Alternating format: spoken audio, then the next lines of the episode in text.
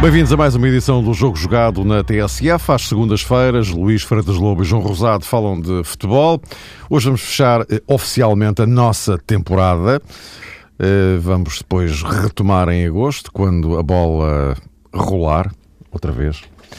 Mas eh, para fecho de época, temos aqui hum, várias, vários pontos para análise, começando desde logo pelos uh, Sub-21. A Seleção Nacional de Sub-21 está de regresso a uma final do Campeonato da Europa.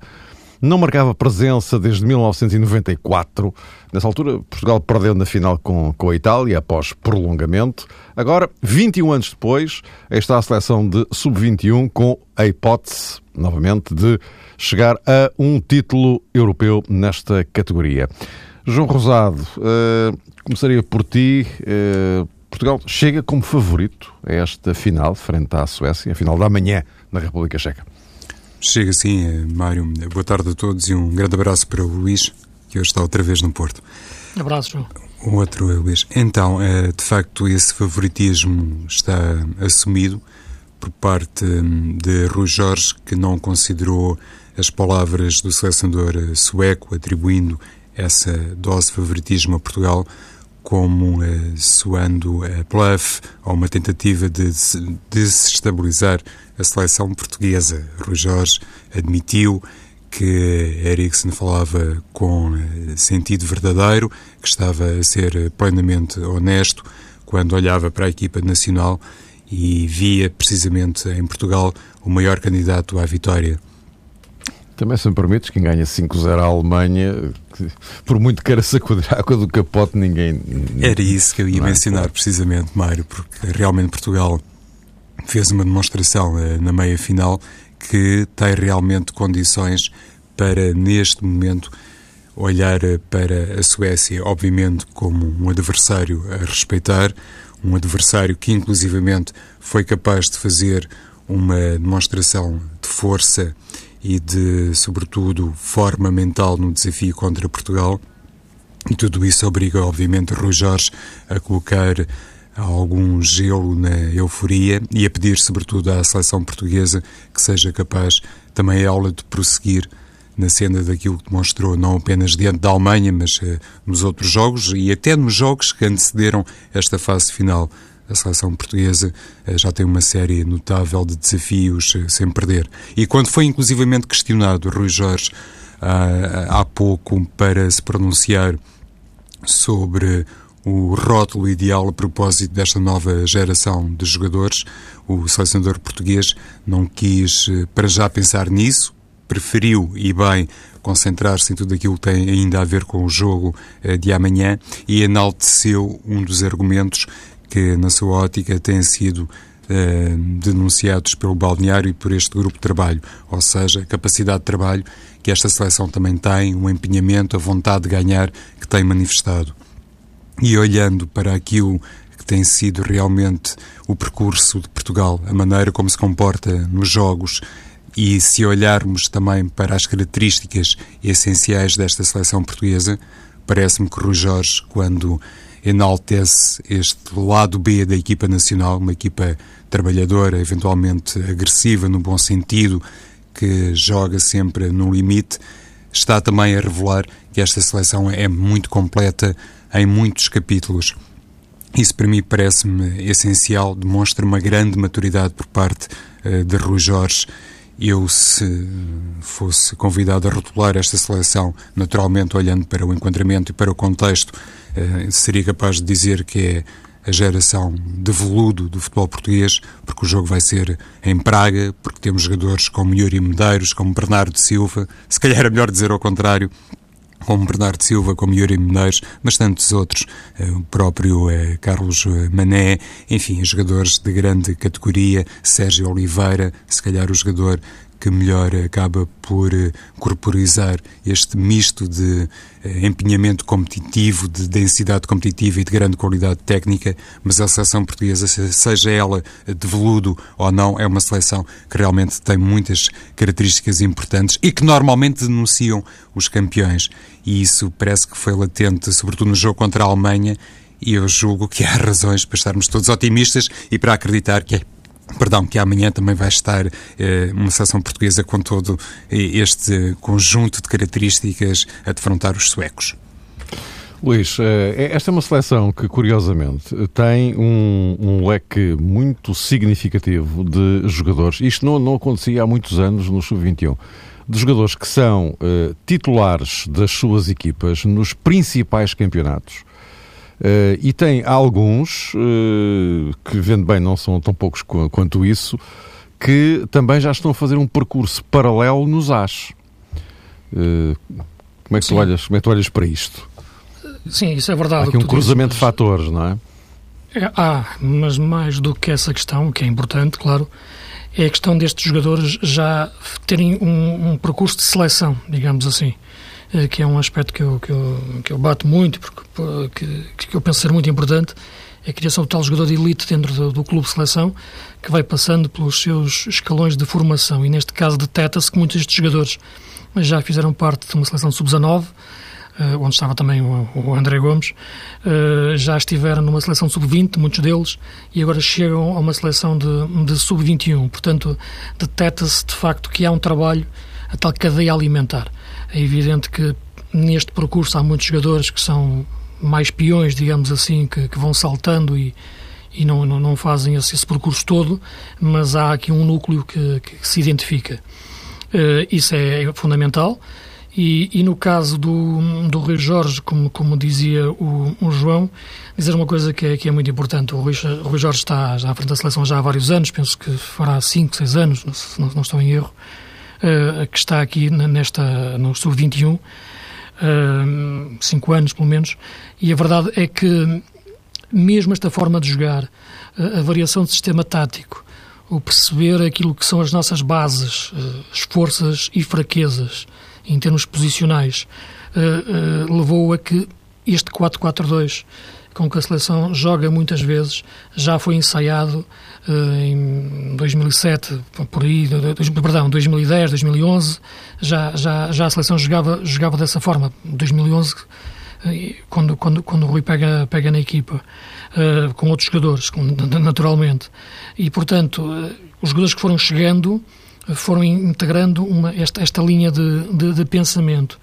Uh, curiosamente, mesmo no tempo do, do, portanto, com o Paulo Bento como selecionador e, e, claro, e falando também da relação pessoal muito boa que existe entre o Rui Jorge e o Paulo Bento, nunca essa, essa solução foi testada, como agora está a ser, na, na seleção principal.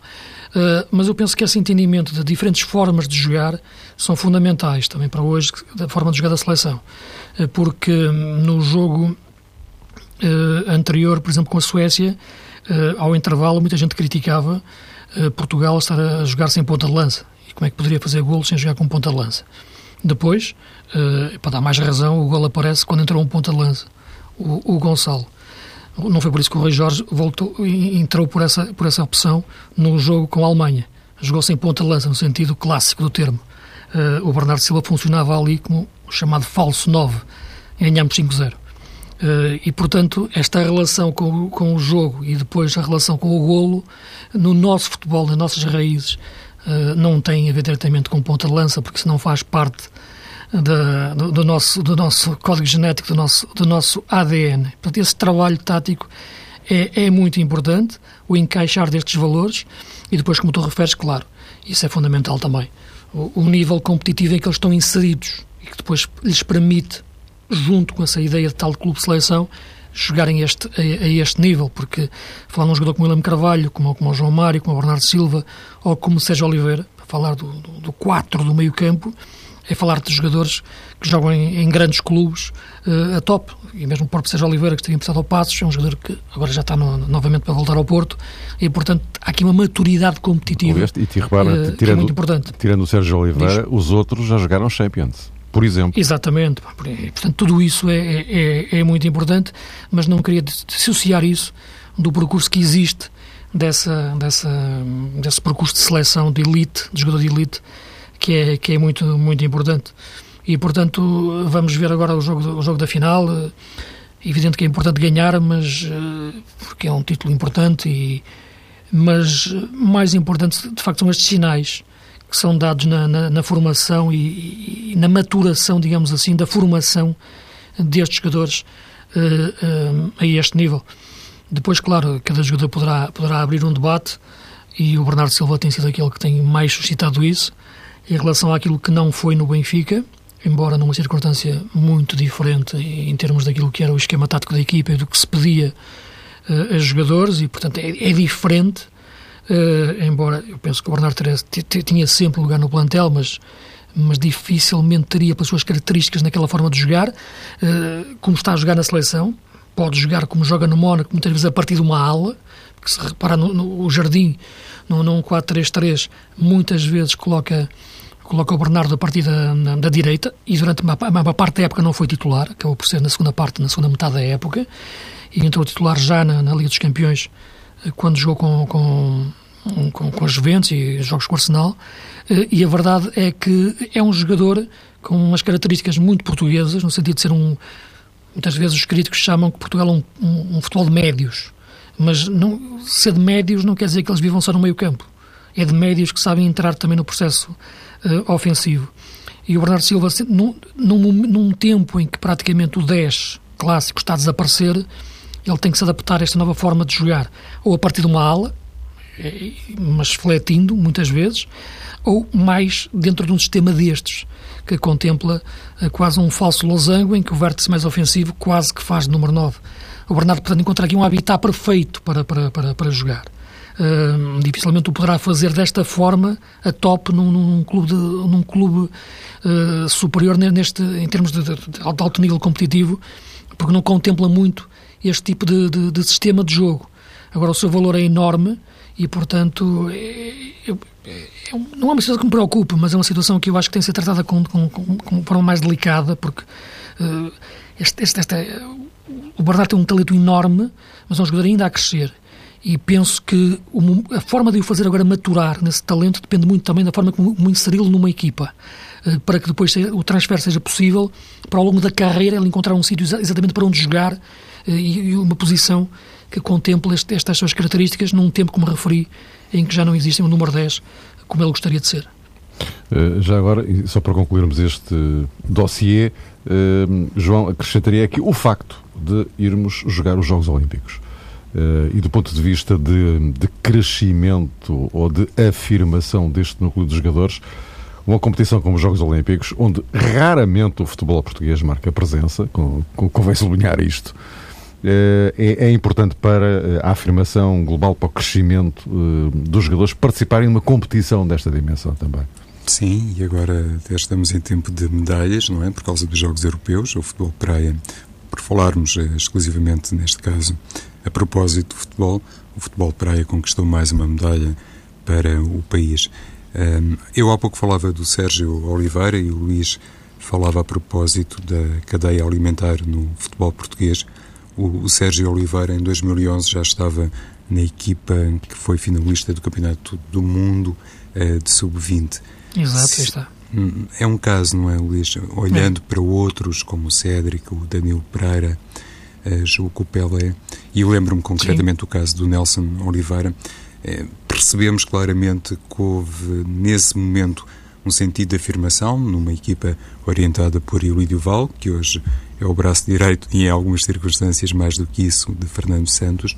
Mas nos últimos eh, quatro anos houve também vários jogadores que, felizmente, não se perderam inteiramente para o futebol nacional e muito menos para o futebol internacional. Estão espalhados até alguns, pelo menos, um, pelo mundo. Mas nem todos conseguiram fazer de facto aquele percurso que na altura era indiciável e Portugal não tirou na minha ótica, inteiro proveito de uma geração que já era muito boa. E de vez em quando eh, isto é aflorado, quando há uma equipa finalista numa competição internacional um, de grande destaque, as pessoas têm a tendência para pensar que tudo uh, está resolvido no futebol nacional.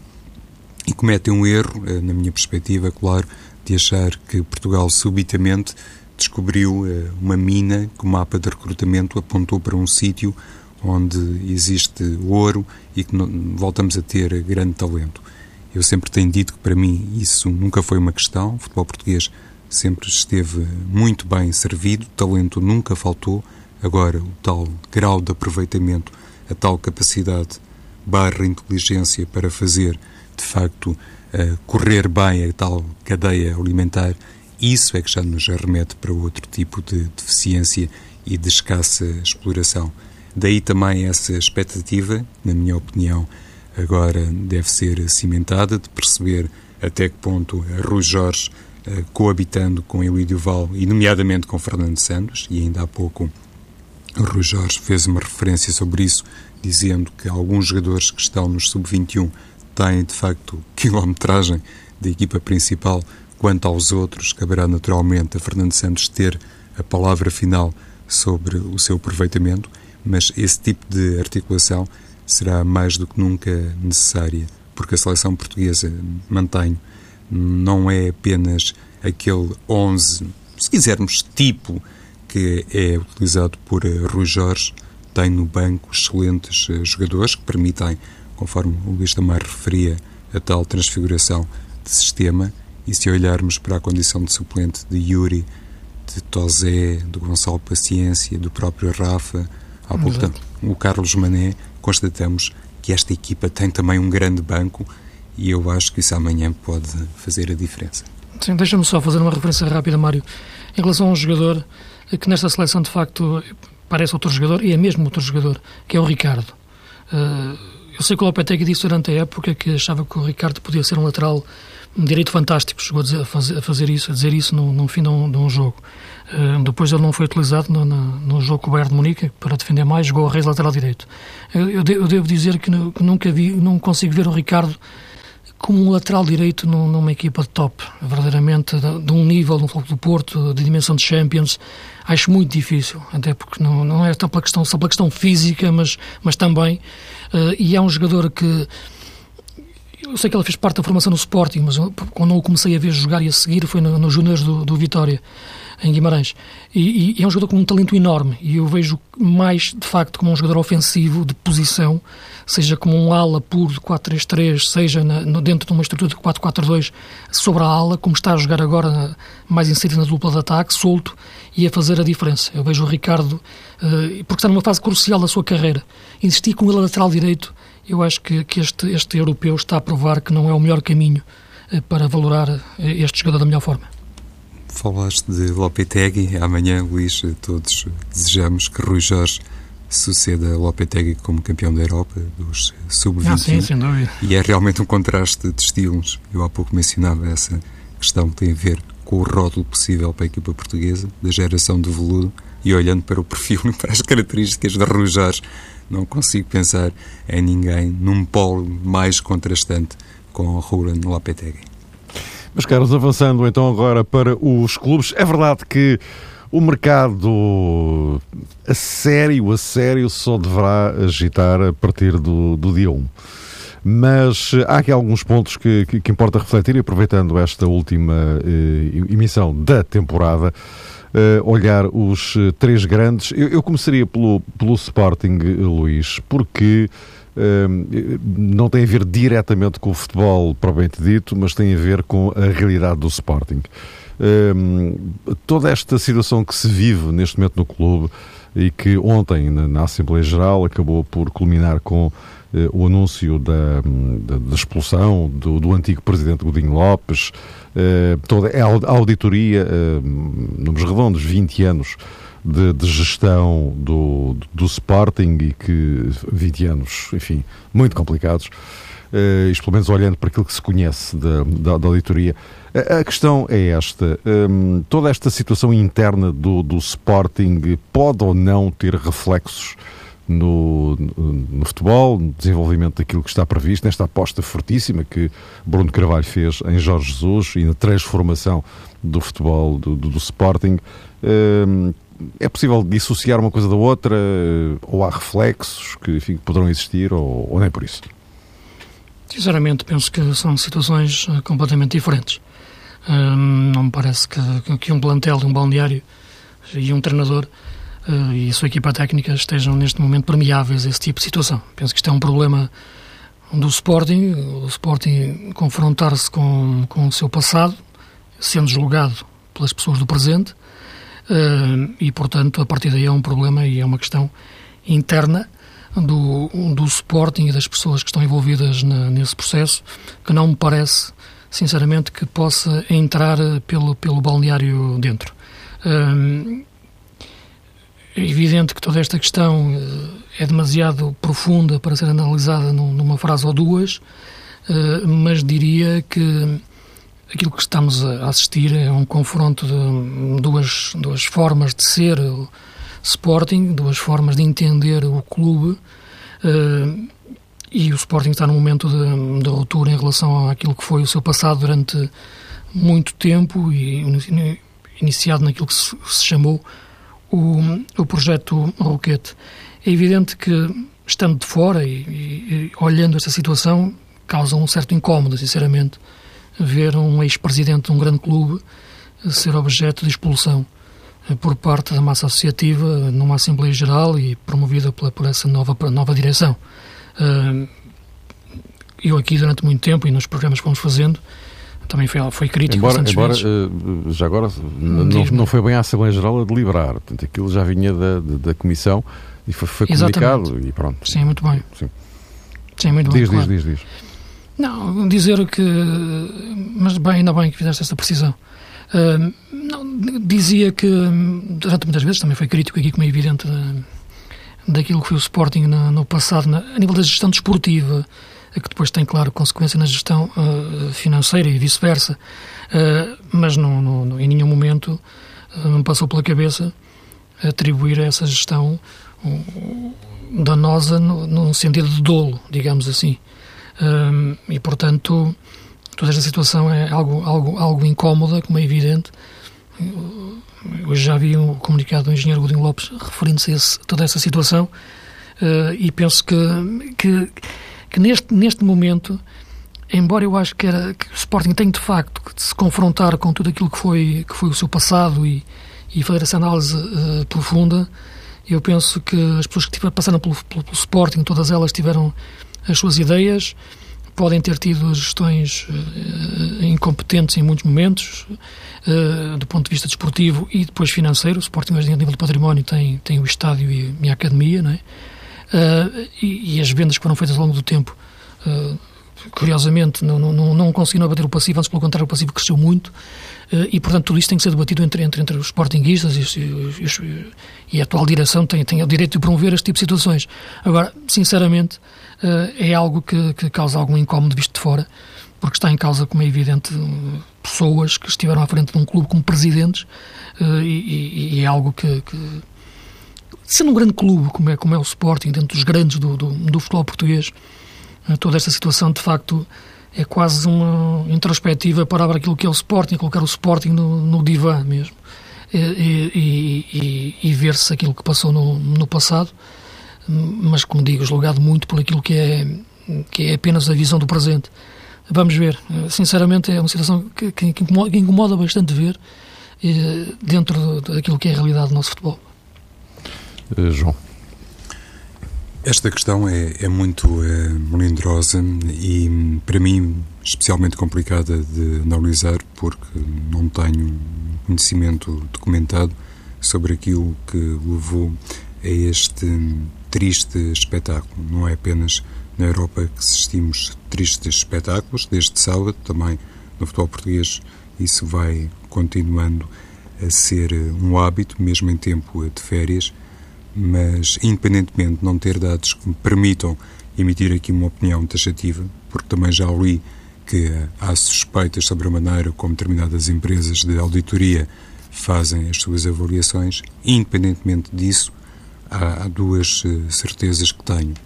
A primeira é que hum, não acredito tudo isto que hum, acabou por crucificar publicamente, sobretudo Godinho Lopes, mas também Luís Duque e Carlos Freitas, para não irmos mais longe. Não acredito que tudo isto tivesse emergido mediaticamente se o Sporting tivesse sido um clube vencedor nos últimos anos. Se a bola tivesse entrado, se o Sporting tivesse conquistado campeonatos e tivesse eh, enriquecido o seu historial e o seu museu, dificilmente, na minha opinião, tudo isto hoje seria discutido da maneira como estamos a discutir hoje e provavelmente não haveria nenhuma empresa de auditoria que colocasse em xeque a gestão de determinadas pessoas. E, no fundo, o que quero dizer com isto é que, independentemente dos eh, resultados desportivos, pode haver sempre margem para uma condenação do ponto de vista daquilo que é a gestão financeira de um clube. Eu penso que no futebol português, enfim, num país, não se pode ganhar a qualquer preço. Não se trata propriamente de fazer uso de todos os recursos, os possíveis e os imaginários, para conquistar campeonatos. Mas, atendendo àquilo que, por norma, se passa, um presidente vencedor no campo desportivo, raramente, atrevo-me a dizer isto, é um presidente derrotado em qualquer outro terreno. A segunda certeza que tenho é que, e para responder concretamente à tua pergunta, Mário, é que isto, tal qual dizia o Luís, eu corroboro, não me parece que vai interferir muito na realidade desportiva do Sporting, por um motivo eh, muito simples. É que o estilo de Bruno de Carvalho é o estilo de Jorge Jesus. São duas eh, personalidades eh, especialmente agressivas, que gostam de defender no limite as suas cores, os seus clubes, as instituições que representam. E se de repente, enfim, fôssemos eh, confrontados com uma situação inversa, se olhássemos para, imaginemos este cenário, para Jorge Jesus como presidente do Sporting e para Bruno Carvalho como treinador, descontando aqui a questão das competências eh, específicas para cada área, se calhar ninguém ficaria uh, surpreendido, porque o estilo é o mesmo. Bruno Carvalho como treinador seria aquilo que Jesus é e Jorge Jesus como presidente, também penso que estaria muito perto daquilo que exibe Bruno Carvalho. Ora bem, vamos então para a ponta final. Uh, Sporting, Benfica, Futebol Clube do Porto. Uh, em relação àquilo que, perdão, que já se sabe em relação às, uh, às contratações, enfim, não são muitas, talvez não sejam muito significativas, mas uh, Luís pressupõe-se que as coisas comecem a aquecer agora eh, a partir de, de, de julho. Hoje, eh, no caso do Porto, há esta, esta notícia do Imbolá que eh, estará praticamente certo. Sim, esse jogador parece-me uma excelente aquisição, porque é um jogador de grande talento, qualidade, é um jogador que dá muita consistência ao meio campo, é forte fisicamente, sabe bem, tem, tem técnica e consegue fazer bem uh, várias posições isto é, várias posições no sentido das movimentações que faz nos, em diferentes espaços, não é, não é jogar em diferentes posições no sentido posicional puro do termo.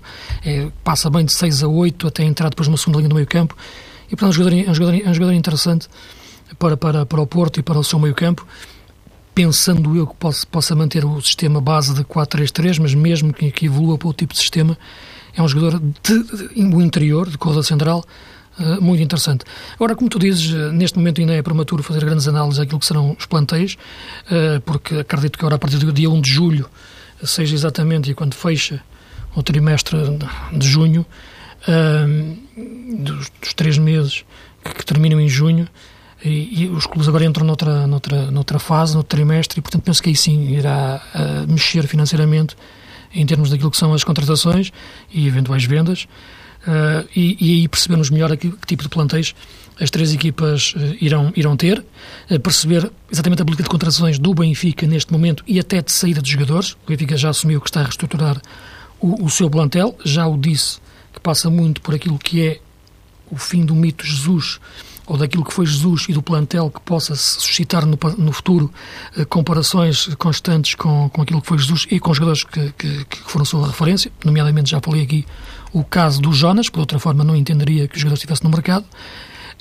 No caso do Porto, a questão base é perceber que mantém-se um treinador acredito que se mantenha o mesmo sistema tático e a partir daí as contratações serão baseadas nesses fatores. Veremos a questão do ponta de lança sem, sem Jackson e no Sporting sobretudo o reforço do plantel e perceber se, e já o disse, não sei necessariamente nesta altura como é a verdadeira situação financeira do Sporting, que será decisiva para uh, o jogo de dispensas e contratações, para tornar o plantel mais competitivo à medida de Jorge Jesus poder lutar pelo título de forma aberta uh, com este Sporting logo na primeira época.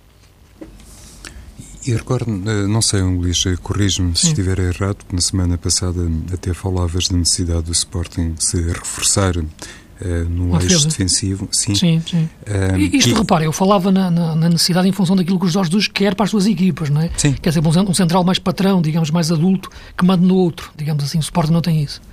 Eu só fiz esta pergunta para discordar dessa, desse raciocínio, Luís, porque hum, parece realmente que o Jorge Jesus eh, te ouviu e automaticamente soaram nomes na comunicação social hoje, sobretudo, ah, o nome de Douglas. Não foi meter a ouvir.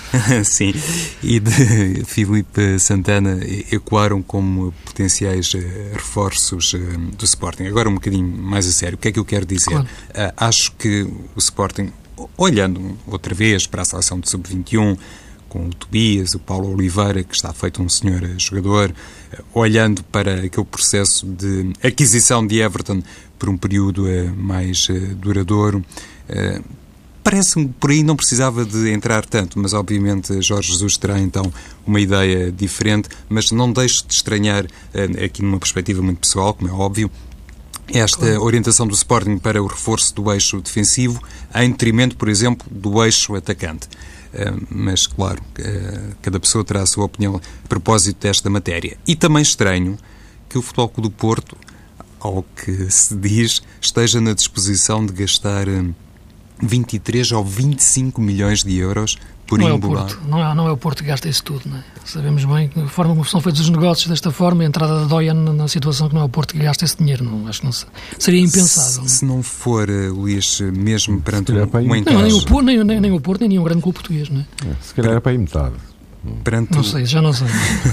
perante o encaixe. As forças, João, desculpa. Uh, não, ora é essa. Perante o encaixe resultante da transferência de Jackson Martínez, é de admitir que nesta altura até existe aqui um, um fogo maior na perspectiva financeira, como existirá para convencer, por exemplo, Maxi Pereira a rubricar um contrato por uh, quatro anos. Mas, seja qual for uh, o dinheiro canalizado por via própria pelo Futebol Clube do Porto, parece-me que existe aqui uma intenção de adquirir jogadores um bocadinho em rota contrária ao que se passou na época transata, em que muitos chegaram emprestados ao Futebol do Porto.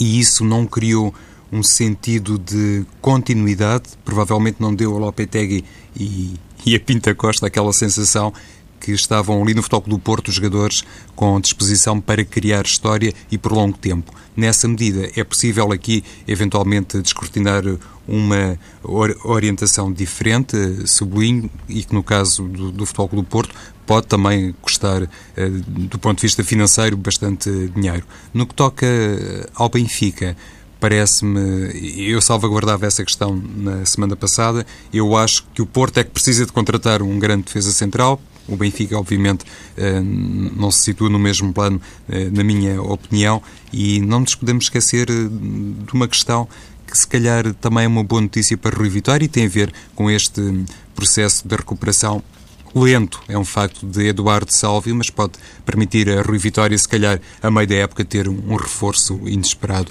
e que não estaria nas contas assim que terminou o campeonato da época passada. Meus caros, colocamos então ponto final nesta última edição da nossa temporada. Voltamos a encontrar-nos no dia 10 de agosto. Uh, 9 de agosto joga-se a Supertaça, é o arranque da temporada de futebol e, portanto, no dia a seguir é o arranque também da temporada, a nova do Jogo Jogado. Boas férias.